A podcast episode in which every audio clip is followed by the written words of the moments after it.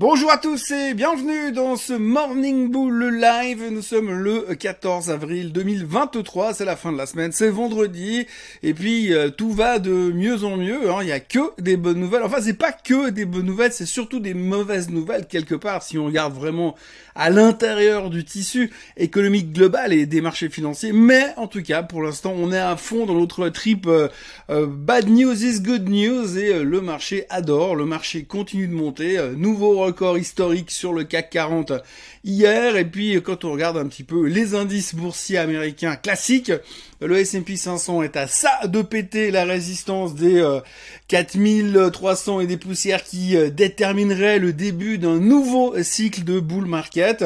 Euh, le Nasdaq, il est largement depuis longtemps en bull market. Tout le monde est chaud bouillant sur la technologie. Pourtant, en même temps, quand on écoute les spécialistes, les experts, les hedge fund managers, tout le monde, tout le monde pratiquement sans exception est extrêmement négatif et extrêmement prudent sur la réalité économique qui pourrait nous frapper dans les mois à venir. Mais force est de constater que le marché n'en a rien à foutre et il continue de monter, monter et monter encore.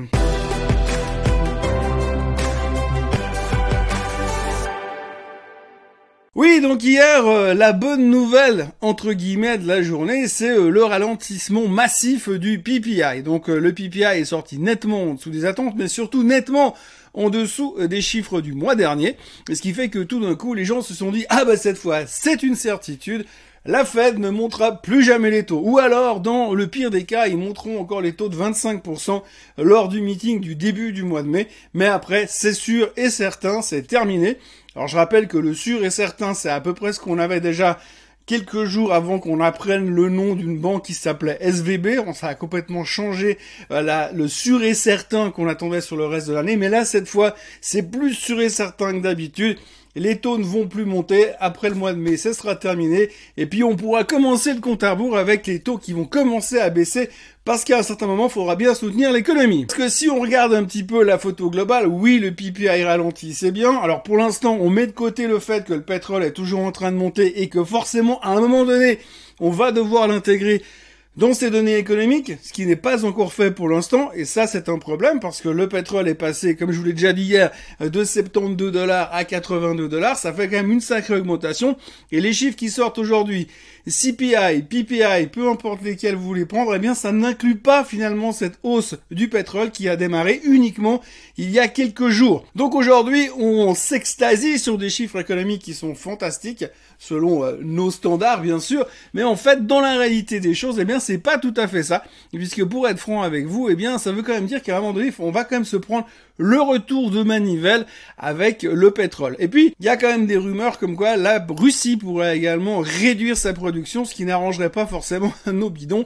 C'est le cas de dire. Peu importe, pour l'instant, nous, ce qu'on voit, c'est le PPI qui se calme, donc c'est une bonne nouvelle. À côté de ça, on a eu les jobless claims, donc les demandes d'indemnité chômage hebdomadaire, et là, on voit que ça continue à monter, donc ça veut dire quoi? Ça veut dire que les gens continuent à se faire licencier, ce qui va dans la bonne direction, pour ceux qui veulent voir les taux arrêter de monter, hein, parce que nous, ce qu'on veut, c'est que les taux arrêtent de monter. Après, si ça doit coûter 10 000, 20 000, 100 000, 400 000, 1 million d'emplois, on s'en fout complètement. Ce qui est important, c'est que les taux doivent arrêter de monter. Bah, d'ailleurs, à propos d'emplois, on pourra noter aujourd'hui que le CEO de Exxon a été légèrement augmenté ces 12 derniers mois, puisque il a une augmentation de 52% sur son revenu annuel et il va gagner que 53 millions de dollars. C'est pas facile. Ça représente juste 3000 fois le SMIC en France. Mais enfin voilà, on est content de ce côté-là. Mais à côté de ça, on aimerait bien voir quand même quelques licenciements supplémentaires parce que ça aiderait quand même à éviter que les taux montent beaucoup plus haut. Tout ça, tout ce qu'on voit aujourd'hui, le ralentissement sur le PPI, le pétrole qui monte, les licenciements qui augmentent, ça veut dire que le plan de la Fed est en train de fonctionner. Ça veut dire que l'économie est en train de ralentir, donc l'inflation va diminuer. On est déjà en train de se dire on va y arriver à nos 2% d'inflation, c'est fini, c'est réglé. Ils sont trop forts les gars à la Fed. Vraiment Powell est un dieu. Powell est un dieu mais maintenant il va falloir que euh, il va falloir gérer la deuxième partie de la crise. Oui, parce qu'une fois qu'on aura eu ce ralentissement, l'idéal serait bien évidemment d'avoir un soft landing, ralentissement, inflation maîtrisée à 2%, économie qui se maintient en positif et qui redémarre sa croissance euh, progressivement sans avoir besoin de baisser les taux parce qu'il faut la sortir de la récession. Parce que la crainte du moment qu'on va devoir aborder un de ces jours inévitablement, c'est bien sûr la récession. Pour l'instant, on l'a en tête, mais on s'en fout. Hein. Comme on est monoproduit, on se concentre sur l'inflation et la hausse des taux, c'est la seule chose qui nous préoccupe. Et du moment où on aura réglé ce problème, on pourra commencer à flipper sur la récession. D'ailleurs, pour l'instant, c'est vraiment tout ce qui articule la théorie de ces IPRA négatifs. Hein. Aujourd'hui, je vous le dis depuis quelques jours, et ça vraiment, ça m'obsède. Je suis désolé d'en reparler encore, mais c'est vrai qu'aujourd'hui, on a une majorité de négatifs, une majorité d'articles extrêmement prudents qui nous dit qu'on va s'en prendre une et qu'il faut faire très très attention. Et pourtant, le marché monte. Alors, on a cet esprit contrariant, c'est clair. Jusqu'à quand? Est-ce qu'à un moment donné, on va se rendre compte que vraiment l'économie ralentit, que là, on est en train de surpayer? Peut-être que ça viendra avec les chiffres trimestriels. Je vous parle même pas du fait que tout à l'heure, il y a Citibank, il y a JP Morgan et il y a BlackRock et Wells Fargo qui vont publier. On ne sait pas comment ça va être pris, comment ça va être interprété. Alors peut-être que c'est de là que viendra le ralentissement, ou alors on va continuer à monter et puis que finalement on va avoir un espèce de giga méga short squeeze sur les marchés puisque finalement tout le monde dit que ça va pas monter.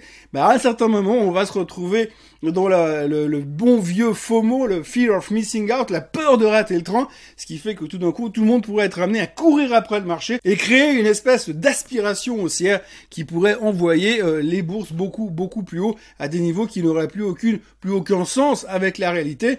Mais ça, on l'a déjà vécu et généralement, on se rend compte que beaucoup plus tard. Donc voilà, aujourd'hui, il faut interpréter tout ça. D'ailleurs, ce n'est qu'une question d'interprétation, de savoir si euh, on est en train euh, d'aller un peu trop vite en besogne. mais en tout cas, les alertes sont présentes. Et la question que l'on peut se poser, c'est à quel moment tous ces gens qui sont hyper négatifs, je regarde encore ce matin, hein, Goldman Sachs, Morgan Stanley, euh, JP Morgan, ils sont tous méga prudents. Et puis il y a aussi un, truc assez intéressant. Euh, il y avait un petit graphique qui traînait dans le marché l'autre jour. Euh, on voyait très clairement que finalement les hedge funds sont clairement sous-investis aujourd'hui dans le marché et les, les, gros fonds spéculatifs ne sont pas du tout investis en actions, enfin pas du tout, beaucoup moins investis en actions que d'habitude. Et généralement, quand eux ne sont pas investis, il y a toujours un espèce d'effet retard et à un moment donné, eh bien le marché rejoint le fait que ces gens-là ne soient pas investis. Alors je dis pas qu'ils ont toujours raison, mais si aujourd'hui ils sont sous-investis, eh bien ça veut dire qu'à un moment donné, on va avoir un trou d'air sur les marchés et on devrait retourner plus bas. Normalement. Mais évidemment, comme dans tout bon marché boursier, ça n'est pas une science exacte, c'est la loi de Murphy qui s'applique. Donc quand quelque chose ne doit évidemment pas se produire, eh bien c'est clair qu'il se produit forcément un jour. Donc quand on a ce genre d'indicatif qui nous dit, on sait que tout le temps, quand les hedge funds sont sous-investis, le marché finit par baisser, bah tout le temps, oui, sauf que peut-être pas cette fois. Donc aujourd'hui, on est vraiment dans une situation assez particulière. Le S&P a récupéré quasiment 19% depuis les plus bas et des plus bas, et tout le monde est en train de nous parler euh, de nouveaux rebonds et d'accélération haussière parce qu'on va arriver dans une zone où on va repasser euh, en période de bull market, puisqu'on sait que quand on a rebondi de 20% depuis les plus bas, on est à nouveau en bull market, et ça, c'est tout proche de se produire sur le S&P 500 et ça pourrait déclencher aussi pas mal de vagues d'achat à ce moment-là. Pour l'instant, ça n'est qu'à faire à suivre, mais ce qu'il faudra noter et retenir de la journée d'hier, c'est que le marché est enthousiaste. Ce matin, vous avez plein d'articles qui vous donnent la liste des 10 titres les plus shortés qu'il faut acheter pour jouer le short squeeze. Donc tout le monde il est beau, tout le monde il est gentil, et même si les professionnels vous disent qu'on va tous crever, eh bien pour l'instant le marché continue de monter. Donc voilà, ça fait quand même malgré tout plaisir de se lever le matin et de voir que finalement les marchés sont bien orientés. Il y a un petit truc qui c'est quand même passé au niveau des news hier qu'il faudra retenir quand même, c'est Boeing. Oui, Boeing, ça fait un moment qu'on n'en a pas parlé. Alors, bah, il s'est passé un truc assez intéressant. Tout d'abord, durant la séance, hier, on a eu monsieur Jim Cramer. Alors, Jim Cramer, vous connaissez, c'est le monsieur de CNBC qui parle tous les jours à la télé et qui casse des tasses et qui, massacre des desks avec des battes de baseball régulièrement pour exprimer son contentement ou son mécontentement sur les marchés boursiers. Et depuis quelques temps, on s'est aperçu que monsieur Jim Cramer avait tendance à dire beaucoup de choses qui ne se réalisaient pas. Mais non seulement elles se réalisaient pas, mais en plus il se passait exactement l'inverse. Et c'est un, un timing, une précision assez rare que monsieur Jim Cramer fonctionne quasiment à tous les coups. Et hier, il est venu parler durant la séance du fait que Boeing avait vraiment l'air superbe l'action. Hein. Investissement sur Boeing, euh, target génial, le chart fantastique. Jim Cramer était méga bullish. Il a même publié un tweet pour dire ça, en disant que Boeing looks fantastic. Et hier soir, après la clôture, Boeing a annoncé qu'ils arrêtaient les livraisons des Boeing 737 MAX parce qu'il y avait apparemment un problème dans une pièce du fuselage qui ne serait pas autorisée et validée correctement par la FAA. Ce qui voudrait dire que pour l'instant, il n'y a pas de risque au niveau des vols, il n'y a pas de risque de sécurité, mais par contre, quand vous avez un avion qui vole avec une pièce illégale, ça peut poser quelques problèmes quand même au bout d'un moment. Donc Boeing a arrêté les livraisons des 737 MAX. On se souvient bien sûr que les 737 MAX, c'est pas les meilleurs souvenirs que Boeing a en termes de livraison d'avions et de non-problèmes au niveau des avions. Donc résultat, ça n'a pas plu au marché et après la clôture, eh bien les prévisions inverses de monsieur Jim Cramer ont encore fonctionné puisque le titre s'est pris 5% dans les dents et aujourd'hui, pour l'instant, il traite 5% en baisse par rapport à la clôture. Voilà, donc aujourd'hui, publication des résultats des grosses bancaires, une partie des grosses bancaires.